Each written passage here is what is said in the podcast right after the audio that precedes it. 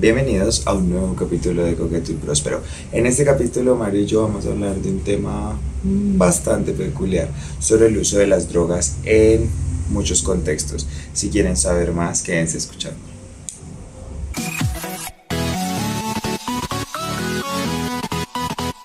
Hello, hello, hello y bienvenidos a Coqueto y Próspero, el podcast que es nuestra religión y por eso se graba los domingos. Para que sepan que nosotros, ese es secreto eh, de, Estado, eh, nosotros grabamos todos los domingos. es un capítulo que se graba los domingos y se les entrega a ustedes el miércoles. Háblenme de rapidez, producción, entrega a la labor. Sí, es los domingos en Secret Location. Domingos en Secret Location se graba y se entrega. Mire, es que las finales de RuPaul's Drag Race, las finales de RuPaul's Drag Race se graban y las tienen y las transmiten a las dos semanas. Imagínense. Para que vean el nivel de entrega del producto que La producción de Coqueto y Próspero, imagínense el nivel. Eh, ustedes reciben un producto recién sacado del horno. ¿Qué más, amigui? ¿Cómo está? ¿Cómo le ha ido?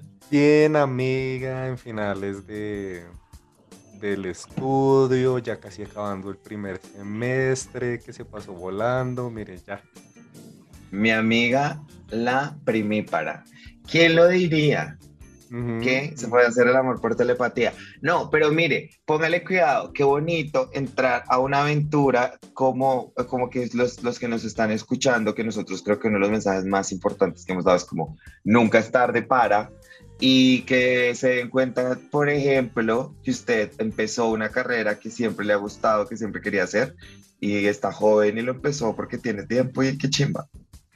Ajá. Pues o sea, que yo tenga tiempo, tiempo no tengo, pero digamos que, o sea, yo siempre he dicho como que uno tiene que intentar antes de, rendirse, porque uno siempre le pone como muchos peros a todo antes de hacerlo, ¿no? Uno, como que se, se, pone la peor imagen de, de, lo que puede pasar y sobre eso es que toma las decisiones. Entonces, Total. Este año que tomé esa decisión hice lo contrario. Primero vi la imagen de todo lo que podía salir bien y pues por eso fue que me lancé de lleno. No, me y cuando me refería a que tenía tiempo, me refería un poco a que tiene tiempo, porque igual usted apenas tiene 36 años, ¿sabes? Era eso, era eso. Porque yo sé que usted es una persona muy ocupada, ha estado muy ocupado, pero, pero nada, lo está haciendo súper bien y, y, toca que nos diga que es parte que estar presentes para, para cuando suba sus exámenes y las canciones que va a producir y las, lo que va a tocar con su banda. En la segunda semana de junio es el concierto. casi en un mesecito. Y es un concierto que va a ser privado, pero usted me imagino que nos va a poder compartir lo que haga. Sí, después se supone que por YouTube lo van a, retransmitir. Vio, no, es que ya estamos en las altas ligas. Y usted habla, habló de algo muy importante y cuando estaba hablando ahí, que dijo como de que uno a veces no le da la oportunidad a las cosas, ¿sabe? y, creo que ese, ese oportunidades me lleva a, a, introducir el tema de hoy, que es un poco como a partir de las segundas oportunidades, no me digas, pero es un tema de, eh, creo que nuestra generación eh, está más expuesta a las drogas y el alcohol que que otras. No sé, ¿usted qué piensa de eso? Pues yo creo que somos más abiertos a hablar del tema, ¿sabes? Porque antes siento que, se consumía incluso de pronto más. Ok. Eh, pero no se hablaba del tema porque siempre ha sido como algo de... De, mucho es que está metiendo drogas, es mero... Mero Claro, porque a nosotros, a nosotros las drogas de niños, digamos, usted cuál es el primer recuerdo que tiene de sus papás o alguien cercano a su familia diciéndole como, las drogas son lo peor, no, drogas, vas a terminar siendo algo muy malo. Pues yo creo que siento que mis papás nunca me hablaron como tal del tema y en... Pero en el colegio, en el colegio sí nos hacían muchas charlas de, del tema porque yo estudié en un colegio público.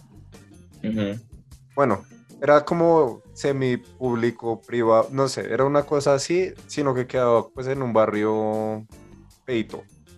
Entonces, como que sí estaba uno expuesto a que se le presentara la oportunidad de, de consumir drogas. Entonces, a nosotros sí nos hacían charlas, nos llevaban gente que estaba en rehabilitación para que contaran sus experiencias de, de qué eran las drogas y todo eso. Entonces, y, y eso fue chino, yo tenía que como unos 10 años. Chiquito. Y, además de eso, la publicidad de Dino. Dino a las drogas de la policía. Sí, la, sí, la recuerdo, la recuerdo, la recuerdo. Creo que también, obvio, bueno, creo que también hay una cosa y un componente y es que creo que al cerebro de un niño adolescente eh, el consumo de drogas sí es una cosa que yo creo que no hay, porque no tienes todavía no que de joven, adolescente ya tengas autonomía, pero creo que ya eh, eh, tienes un poco más de autonomía sobre cómo reaccionas a ciertas cosas, porque acá, ah bueno, este capítulo hay que hacer como un, eh, ¿cómo se llama eso? Como un disclaimer de nada de lo que vamos a mencionar acá está en ningún momento queriendo glorificar, ni ensaltar, ni, ni decir que está bien el consumo de drogas, sino más bien es la experiencia desde dos adultos, eh, como nuestra experiencia, pero en ningún momento estamos glorificando el uso ni invitándolo, es más como una, un share de experiencias y nuestra opinión. Cierro disclaimer claro, claro. Y tampoco, y tampoco está avalado por ningún estudio de ningún instituto ni ninguna universidad. ah, sí, tal cual. O sea, es dos personas que tienen un podcast, van a hablar de un tema del cual no saben nada y tienen solamente su opinión de su experiencia. El, conocimiento que tenemos viene de la experiencia que han tenido con. Con, exacto. Y en ningún momento estamos poniéndolo como algo bueno ni, ni, y ni tampoco lo estamos satanizando. O sea, es algo muy neutro, muy suiza.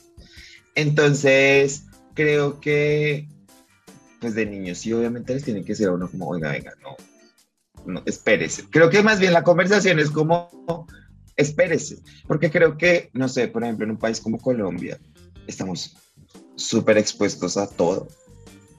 Sí, o sea, yo, yo siento que, a veces es un poquito fatalista la introducción a las drogas a los niños. Porque es como. Como que le muestran que si, no sé, un día como marihuana. Eh, ya va a terminar en la calle como habitante de calle y mejor dicho solo va a consumir pegante porque esa es la imagen que muestran. O sea, si tú tocas las drogas, porque haces así. O sea, es como si tú tocas una, un, polvito de cocaína, ya, adicción. Adicción, vas a vender todas tus pertenencias, te va a valer verga tu familia y vas a vivir en la calle por el resto de, tus, de tus días. Y, y, es, y es como, primero, un poco recto revictimizante con los habitantes de calle y un poco como de clasismo ese tipo de comentario porque es como el desconocimiento de una historia y simplemente como por un prejuicio y eh, también se vuelve irresponsable en el sentido de, de los papás como la forma en la que están hablando de lo que puede llegar a ser un problema muy fuerte. Creo que son ese tipo de situaciones que es más bien como que los papás podrían trabajar como más conversados, ¿sabes? O sea, como una realidad más honesta, porque es un poco mm, pensar que alguien menor que tú es un tarado que no entiende las cosas que tú le puedes explicar, ¿sabes? O sea, como de, oye, esto lo podemos hablar más adelante, pero es un tema, ¿sabes? O sea, no, yo, yo creo que es más la forma de abordarlo. O sea, yo siento que más allá de decir que las drogas son malas, es como eh, abordar la cuestión de los excesos, que los excesos es lo que, lo que vuelve esta situación incontrolable. Y es así con todo, o sea, no solo las drogas, el alcohol, todo. Sí, y, de eso no se habla, o sea, de, las situaciones de exceso no se habla, se habla es como de, que esto es algo malo. Entonces, yo siento que eso incluso la hace más llamativa. o sea, el hecho de que te digan, como, no, hagas esto, no oprimas ese botón. Yo estaba ya así. Exacto. Marica, es que creo que también es eso, ¿no? O sea, es un poco como la, la negación de hacerlo, entonces uno es como, ah, bueno, pues lo quiero hacer más. Lo voy a hacer ahora le quería preguntar, bueno, hablando ya de, esa prohibición, eh, ¿cuándo fue la primera vez que usted consumió algún tipo de droga y qué droga fue? Yo, yo estaba ya viejo, yo, yo, ah, no miento, eso fue en la universidad. En la universidad, en una fiesta, me dieron cocaína. Eh, sí. Pero lo que pasa es que yo, pues con lo de la enfermería, tuve la oportunidad de, pronto como conocer un poquito más de la farmacocinética de las drogas. Entonces, digamos que... Para los oyentes en casa, que son como yo, ¿qué significa farmacopsicótico? La farmacocinética es la forma como actúa el proceso que tiene la droga en el momento que entra a tu cuerpo. Ok, ok. Que va a producir, etcétera, etcétera. Entonces, digamos que. Siento que es una información muy útil. O sea, saber qué te va a hacer la droga, pues te va a poner como consciente de lo que te está pasando en el momento que la consumas. ¿Sabes? Entonces, yo ya sabía más o menos qué tiempo, en qué tiempo me iba a hacer efecto, qué efecto iba a tener en mí, cuánto me iba a durar eh, y qué iba a pasar después. ¿Sí? Entonces, entonces eh, siento que eso también es muy importante porque a veces la gente como que se, se, se, se ¿cómo se dice? Se bloquea cuando consume drogas precisamente por eso, porque como que entran en una euforia toda rara porque eh, ¿qué es esta sensación que estoy viviendo? Y sí, viene como mucho del desconocimiento. Creo un poco que también esa es, eso es una de las búsquedas, ¿no? Sabes, como experimentar sensaciones inesperadas, pero también siento que por la naturaleza de todo tiene que ser una práctica bastante controlada. Yo, eh, eh, en el lado opuesto, de su experiencia desde muy adolescente.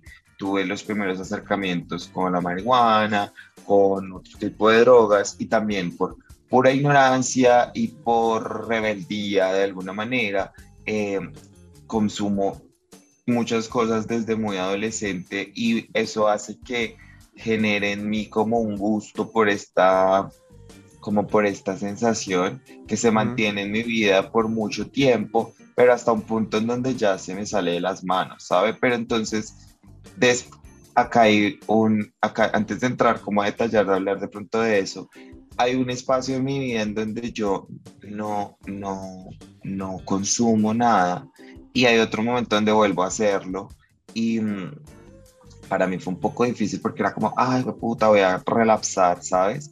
Pero creo que aprendí algo que es como con un amigo mío. La eh, propia Ru de Euforia. Ay, soy Ru de Euforia, nena. Pero Ru al final que termina toda feliz. Em, que me enseñó mucho lo que usted está diciendo. Como aprender a hacer, o sea, como entender el proceso y la vaina y todo lo que hace en tu cuerpo, lo que las sensaciones y todo eso para no para estar un poco en control, creo que eso. Y bueno, y también que deje de consumir ciertas cierto tipo de sustancias, o sea, no es también que el man volvió a toda su vida pasada, pero, pero sí es un poco muy cómodo entenderlo. ¿Sabe, por ejemplo? Mm, no sé si usted conozca este movimiento colombiano que se llama Échele Cabeza. Ajá, ajá. Me parece una de las cosas más fascinantes del mundo, como que te digan, hey, sabemos que te vas a drogar, pero ven, o sea, veamos qué te vas a meter, y te contamos qué te va a pasar y si está algo malo, pues te ahorramos el mal viaje. Ajá. No, y yo siento, o sea, eso está, eso me parece de las cosas más espectaculares que ha pasado últimamente en, en nuestro país. Porque así como hacen siempre el disclaimer del cigarrillo y del alcohol, porque o sea, dejémonos de huevonadas. Todos sabemos que si lo consumimos en exceso nos va a hacer daño. ¿Sí? El alcohol es una droga terrible, bebé. Y, así como hay alcohol. Y está súper socialmente permitida, es como que. y, así y así como hay alcohol chimbo, cigarrillos chimbos, pues también hay droga chimba. Claro, y es, es con más, eh, creo que por la misma ilegalidad del asunto en algunas cosas, es más propenso que te salga algo malo en la droga que eh, con un cigarrillo con alcohol.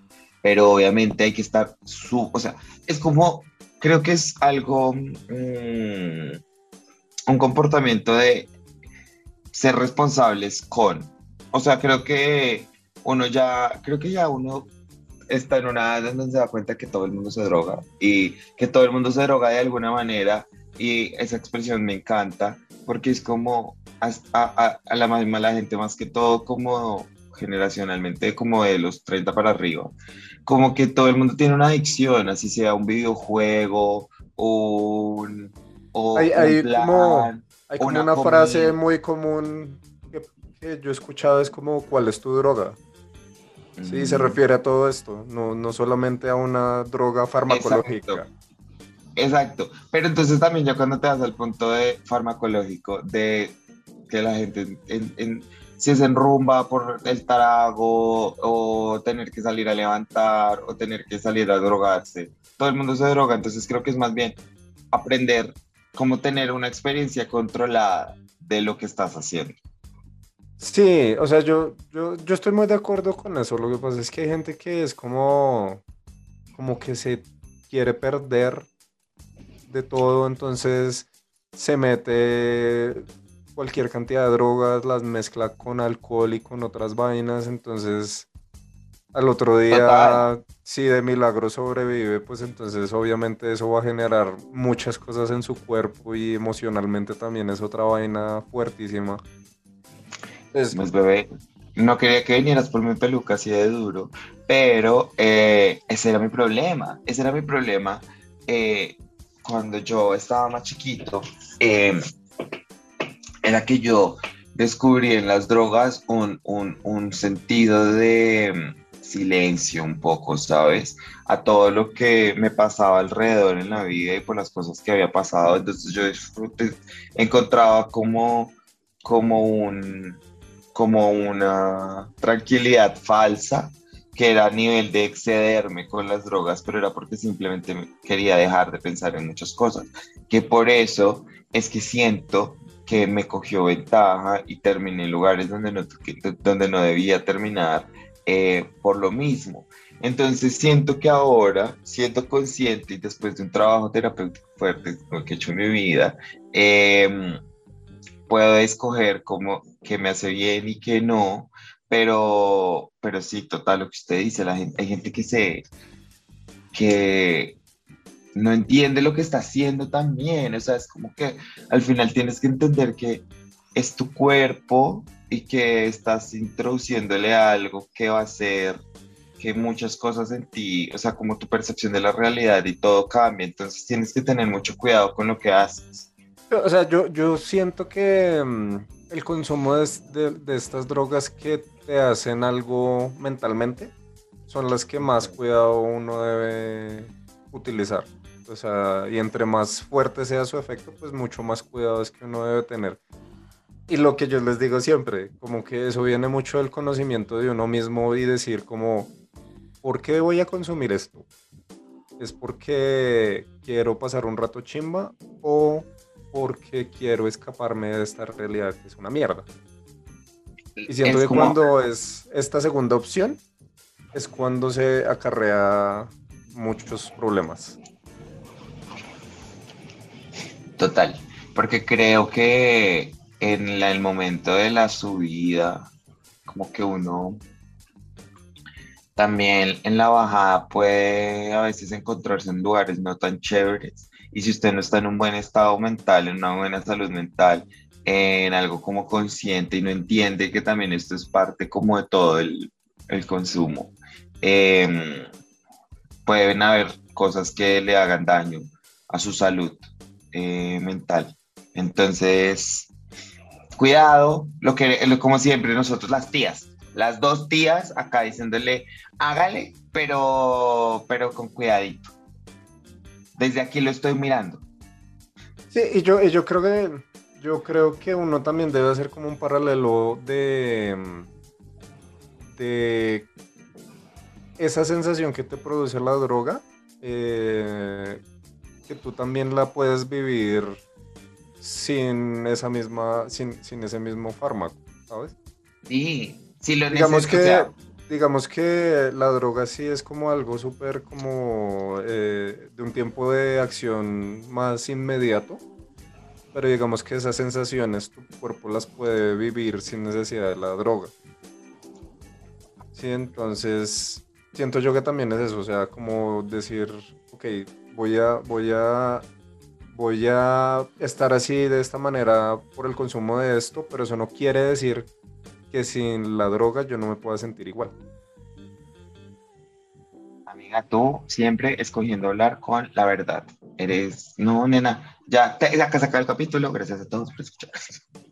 no, pero total, o sea, creo que es un poco entrar a hacer la pregunta, em, después de la pregunta que tú, que tú formulas de por qué lo estoy haciendo, es, ¿lo necesito o no lo necesito? Digamos, por ejemplo, yo me pongo en una situación em, de, bueno, no voy a decir de dónde, ni cuándo, ni así cuánto, eh, donde salió una fiesta y Lastimosamente algo pasó con las drogas, se perdieron, se cayeron, se perdieron.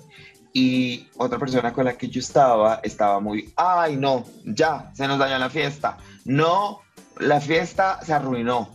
Y yo, bebé, yo no las necesito. Obviamente me van a ayudar a no estar cansado en un lado, de pronto darla más, X.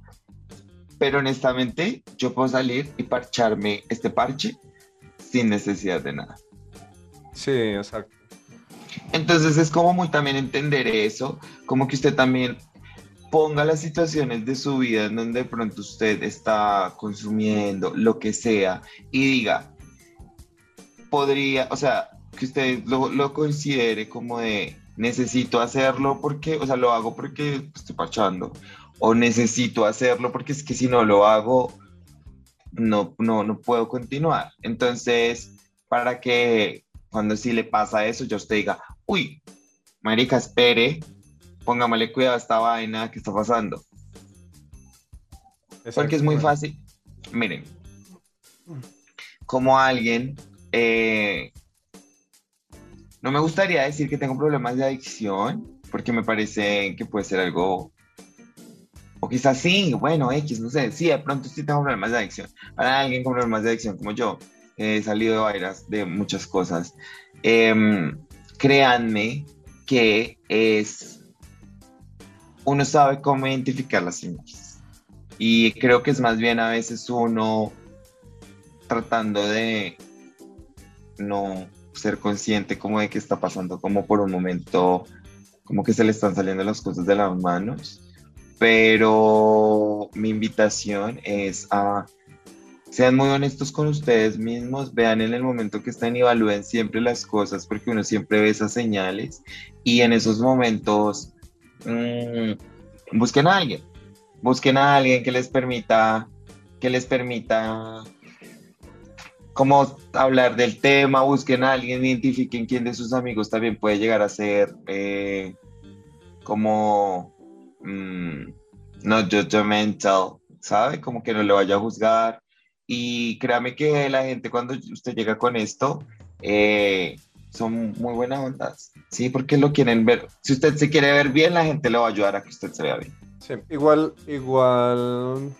Se con, lo de, con lo de ser adicto, eh, todo el mundo tiene potencial de serlo. Porque eso depende de tu genética, de la exposición a lo que sea que te estés volviendo adicto, la forma en que sucedió, eh, las situaciones que te llevaron a. Entonces, pues es analizar como todo eso, ¿sabes? Creo que... Hay personas... Creo que, o sea, creo que en particular como que uno siempre lo hace, sino que a veces decide callar esa voz y dice como, nah, no me va a pasar nada si hago esto. Sí, total, o sea, es como, no, esto no me, es, es, es, es lejano a mí, es ajeno a mí, pero no, hay, hay, hay cosas que usted tiene que evaluar. Y mucho cuidado con sentirse presionados a consumir alguna sustancia. O sea, si van a consumir algo, háganlo porque ustedes quieren, no porque le dijeron, ay, usted tan morrongo que no mete nada, o tome que así la va a pasar mejor. Si usted no quiere, no tiene que hacerlo.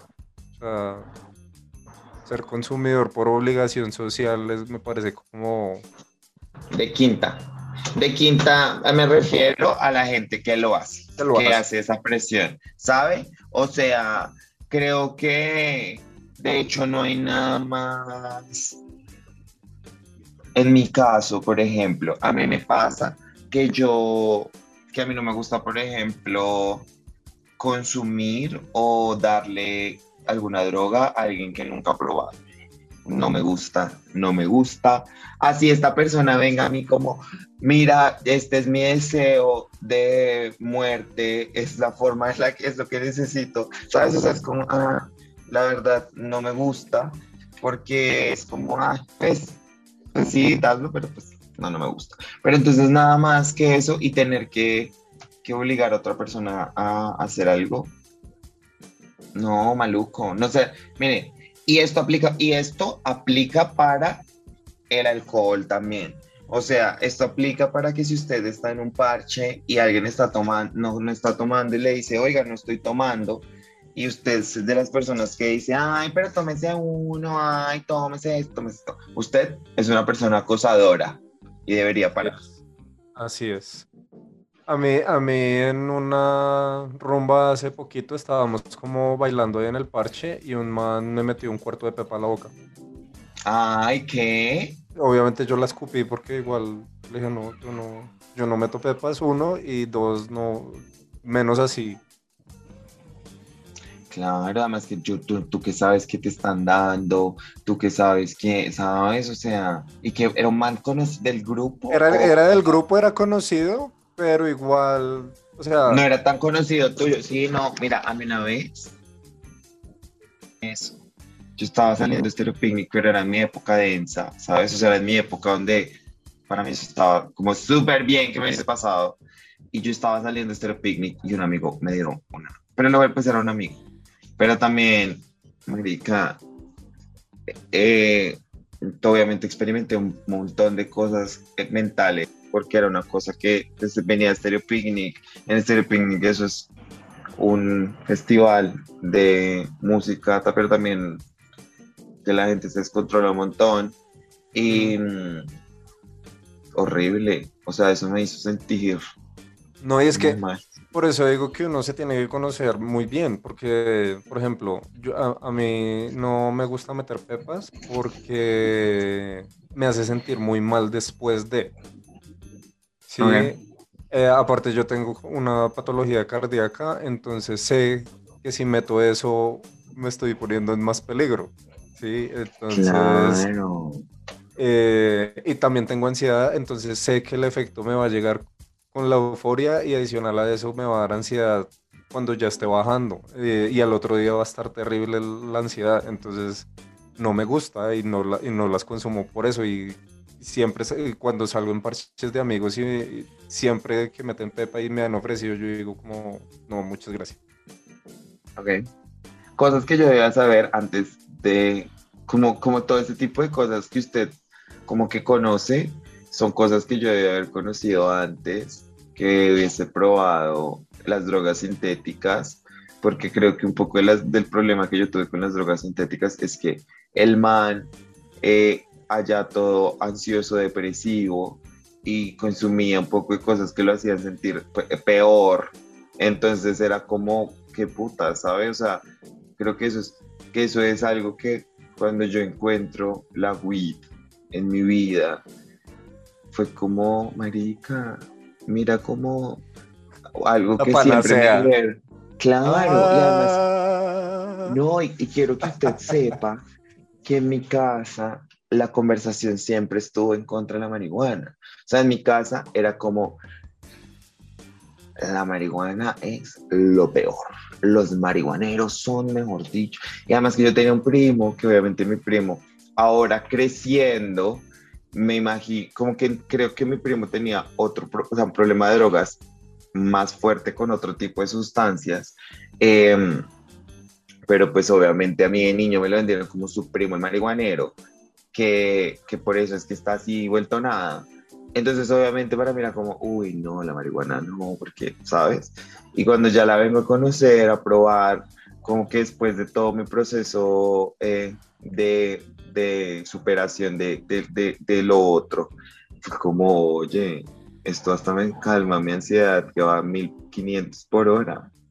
No, igual, igual yo siento que la marihuana desde, desde hace mucho tiempo como que tiene este componente de que la gente le pone un perfil social como de como inferior, ¿sabes? Como que los marihuaneros son personas de la calle o de bajo estrato, los, o que son gamines o cosas así y va uno a ver y realmente no es así.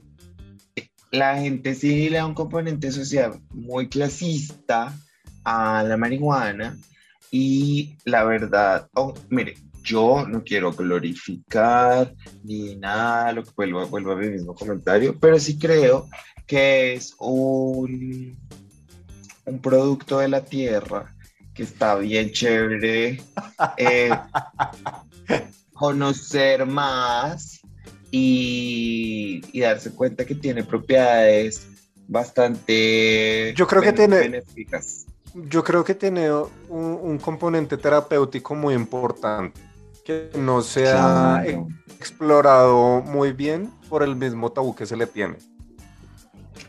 Totalmente de acuerdo, nena. O sea, creo que creo que eso es algo que que es un poco válido de que se empiece a averiguar. Creo que ya hay, yo tengo un primo eh, que trabaja con, con, marihuana acá en Colombia, él es abogado, y mm, me hablaba mucho de que hay muchos casos comprobados de que ciertos componentes han ayudado en tratamiento de ciertas enfermedades crónicas. Entonces, creo que es algo que está chévere conocer esto, pero como todo, eh, con mucho cuidado, con mucho esto, yo la consumo habitualmente. habitualmente es cada cuánto. Cada, cada vez que habito en Eso significa algo habitual. no, no me venga.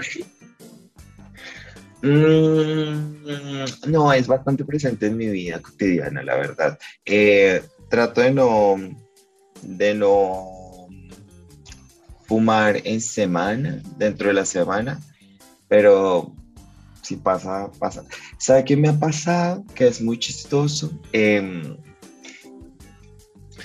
que yo tengo una percepción errónea de mí, de, de, de que tanto fumo, ¿no? Entonces, pues para mí es como muy normal lo que yo fumo, ¿no? Pero en contextos donde ya es como la pregunta de quién es el que más fuma de acá, es como que mi nombre se lanza. Lola, no soy, no soy, no soy, en, algunos contextos no soy, pero mi nombre es lanzado como una opción. Y yo, ¡ah! Que le pregunté a un amigo y le dije, oye, yo, yo soy tu amigo marihuanero. Y me dijo, sí, y yo, ¡ah! Qué fuerte. ¿Tú eres, tú eres mi amigo marihuanero. Ay, de quinta de perfil. Bueno, ya. Pero ¿quién es tu amigo? ¿Quién es tu amigo marihuanero? Inti. Inti. Ah, ok. Sí que creo que cada quien tiene su referencia. Claro, total, total. Digamos, con, con, con Daniel era chistoso porque era como, éramos, cuando yo vivía en Bogotá, éramos nosotros. O sea, mis amigos marihuaneros eran Daniel y Andrés y era yo y vivíamos juntos. Entonces era como... Pero obviamente, digamos, por ejemplo, ¿qué pasa? Digamos, y acá es donde yo entro y comparo las dos cosas y creo que en algún momento de mi vida en donde justo hablaba de esto con alguien hace poco mm, que me decía, no, es que ya la verdad estoy fumando mucho y como que lo necesito hacer todo el tiempo, entonces voy a parar. Y yo me pareció bastante chévere porque dije, si en algún momento y en algún punto de mi vida llego a ese pensamiento de eh, estoy fumando mucho o la estoy necesitando más de lo que la uso conscientemente, también será un momento en el que evalúe mi, mi, consumo y lo reorganizo. Igual, igual yo acá hablando de cosas que no sé, supongo yo que al igual que el cigarrillo, fumar eh, marihuana igual tiene sus repercusiones a nivel respiratorio. Total, porque igualmente al final de cuentas lo que estás haciendo es un proceso físico eh, de carburación que, para el cual no está diseñado tu cuerpo. Entonces, claro, claro, claro, claro. Además que obviamente yo tengo que claro, es un montón porque yo fui fumador desde los 15 años hasta hoy, que ya eso, era un montón, que es como 15 años de mi vida fumando, ya es como una, o sea, ya es la mitad de mi vida fumando, ¿sabes? Entonces como que tengo que empezar a cuidarme. La edad, nena, es que la edad no llega a todos los caminos todos los caminos ves, cumpliste 30 y ya empezaste a usar esas frases, esas expresiones de tengo que cuidarme porque ya no estoy tan joven como antes. Mis decisiones de vida no fueron las mejores y por eso ahora tengo que mejorar mi calidad de vida. Soy yo, nena, yo buscando mejorar mi calidad de vida con todo lo que le di a este cuerpo precioso. Nena, es que mi cuerpo, él dijo, sobreviviré a todo el leñero que yo le di en mis 20. Es que yo en mis 20. Qué miedo, nena. Yo la, yo la conocí a usted en sus latest 20s. Y yo ya era una mujer reformada, nena. Usted que escuchó. Sí, no, ah. o sea, cuando yo escuché su historia de vida real, fue como, ah, no, yo no conocí, fue ni mierda. O sea, conocí la punta del iceberg. Total, ya conoció cuando el Titanic se estaba terminando de hundir, cuando hace esto. Eh, Mario, que no sabe, Mario el año pasado estuvo acá en Medellín y em, se encontró, eh, justo me acá viví un amigo de mi, de mi, de mi, de mi adolescencia em, y nos encontramos, justo estábamos, coincidimos en una fiesta y mi amigo y yo empezamos a hablar de nuestras historias. Eh, y Mario era como... Yo estaba acá como... con las perlas apretadas. ¿Quién es esta persona? no, sí, no, yo ya en mis, yo ya en mis, en, mis late 20s, yo ya estaba, yo ya iba así. Sí, mi amiga vivió cosas ella vivió cosas, ella vio fantasmas. No, pero sí, tuve, miren, yo, esto es algo, la verdad, de lo que yo quería hablar. Hoy justamente le decía a Mario, eh, cuando escogimos el tema, eh, que yo dije que sería un, es un momento para hablar de un tema eh, que yo creo que hay gente que desconoce, desconocer de mí, em, y es em, el problema de la adicción y los excesos puede llevar a uno a tomar decisiones muy equivocadas en su vida, a ponerse en situaciones de riesgo, a hacer cosas simplemente porque se te ha salido de control algo mm, que también afecta tu toma de decisiones y afecta tu proceso mental, pero que al final del día, eh, si usted acá por eso volví a lo del tema que usted puso al principio, como de darle una segunda oportunidad. Pero si usted en serio busca eh, la ayuda necesaria, si usted busca en lo que sea que usted busque esa ayuda, ¿sabe? Eh, si es en terapia, si es en una rehabilitación, en su familia, en sus amigos, en cualquier cosa que usted lo motive a, a darse una segunda oportunidad de a, a vivir. Em, lo puede hacer. Quiero que sepa que esto que mi mensaje hacia ustedes. Si usted en este momento está atravesando por alguna situación de esto em, o con cualquier cosa en la vida, lo puede hacer y puede salir de los momentos más oscuros de su vida. Eh, me gustaría decir que soy testimonio de eso.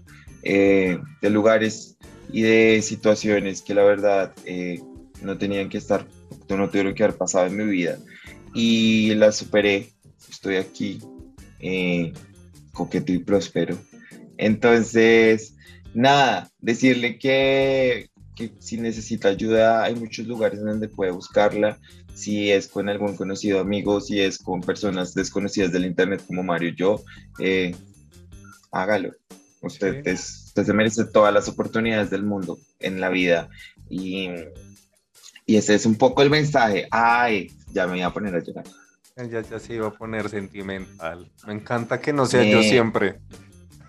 Neni, me voy a poner, yo sé, yo sé. Es que créame que esto es algo de lo que yo casi no hablo. Creo que tan abiertamente. No, pues porque es algo muy personal, ¿sabes? O sea, es como... Ya hablo de otras cosas. Ajá. Y, mm, y, que igual recordarle a las personas que no o sea, nadie es invulnerable, ¿sabes? O sea, es como que a veces esto también viene del, del, sentimiento de que a mí esto no me va a pasar, yo soy indestructible. Eh, sí, y y a todos nos puede pasar que nos coge en el peor momento una situación de estas y, nos patea. O sea, creo que con Comi también alguna vez hablamos nuestra relación con el alcohol, que creo que ya toca dejarlo para un capítulo adicional, como siempre. Pero también pasamos por una época de nuestra vida donde de una u otra manera utilizábamos el alcohol para enmascarar ciertas cosas que estaban sucediendo en nuestras vidas. Que cuando nos dimos cuenta de lo que estaba pasando dijimos como, uy, tenemos que actuar, tenemos que parar. Eh, pero, pero, pero vuelvo y digo, eso viene de, del apoyo que tenemos el uno con el otro y del, y del hecho de conocernos de la forma en que lo hacemos, no, no entre los dos, sino nosotros mismos. Total, exacto. Es como el conocimiento que usted tiene de usted mismo y, y también el apoyo que le pueden dar otras personas. Creo que eso es eh, muy importante y,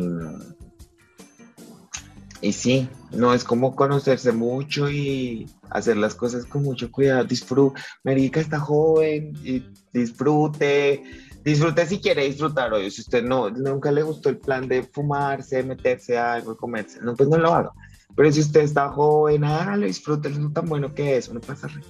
Yo pasamos Sí, o sea, desde que uno lo haga con gente conocida, eh, en espacios controlados. Controlados, lo que hemos hablado todo este capítulo. O sea, no. Una cosa es que quiera pasarla bueno, pero no sea.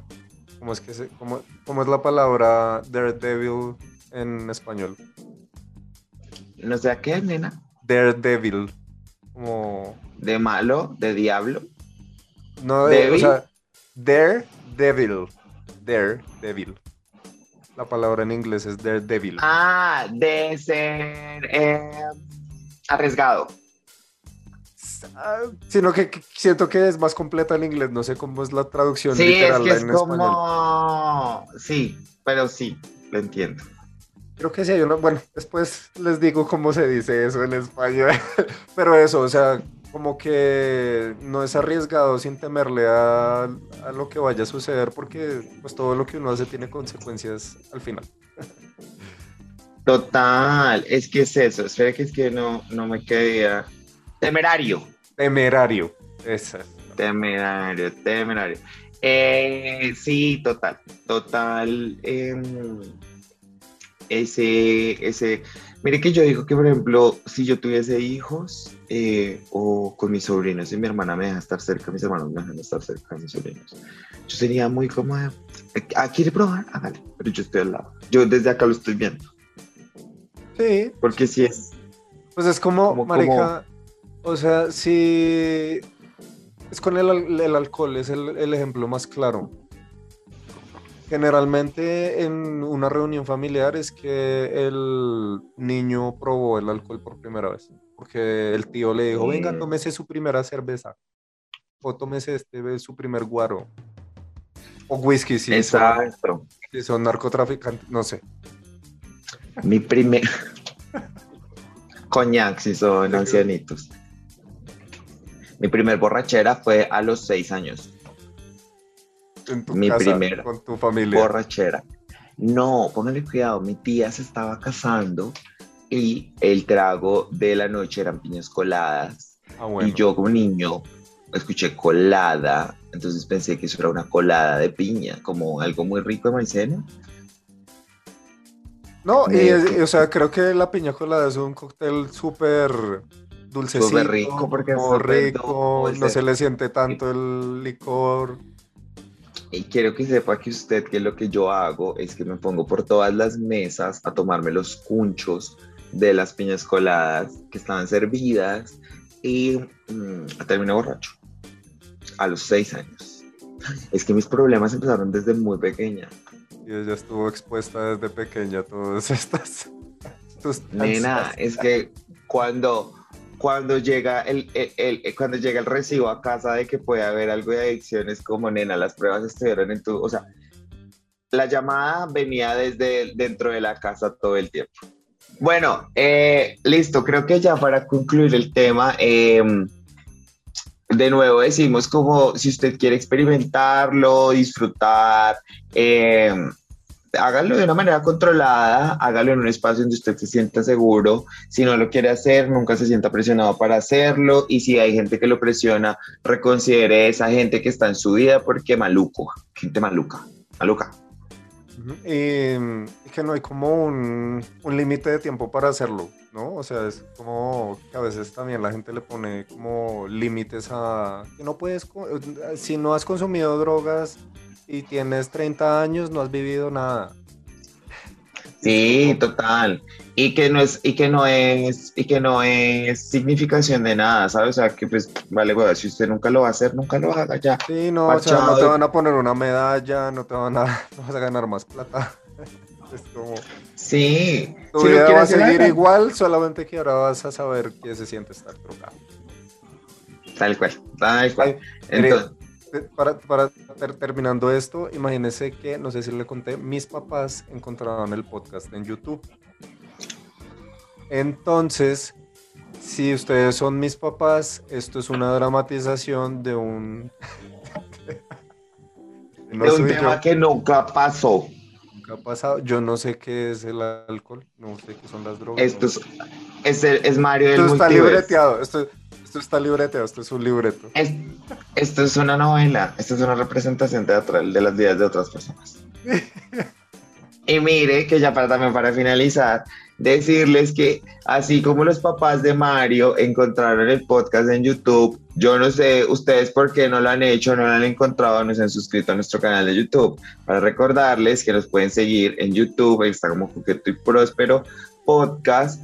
Sea, se suscriben y activan las notificaciones para que sepan que todos los miércoles hay video nuevo. Y me comprometo a todos los miércoles y luego con esa veracidad porque va- por al menos por los próximos dos meses van a haber capítulos todos los miércoles de ahora en adelante. No, ya, ya nos comprometimos a que el día de grabación es santo. O sea, literal, lo de que es, Sagrado. lo que es el domingo, domingo. sagrado. Es cierto porque ya nos pusimos como nuestros sombreros de persona seria y nos comprometimos con esto.